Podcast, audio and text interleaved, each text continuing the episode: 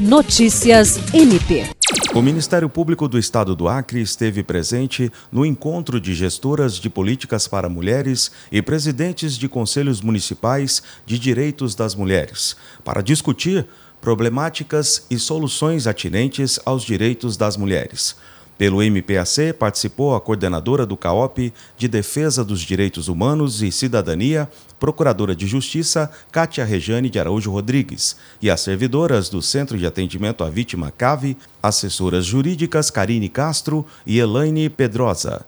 O evento foi realizado no Teatro Recreio e integra a programação da campanha Agosto Lilás. A coordenadora do CAOP de Defesa dos Direitos Humanos e Cidadania destacou que o MPAC possui um forte arranjo institucional de atuação na defesa de direitos e no combate à violência contra a mulher. William Crespo, para a Agência de Notícias do Ministério Público do Estado do Acre.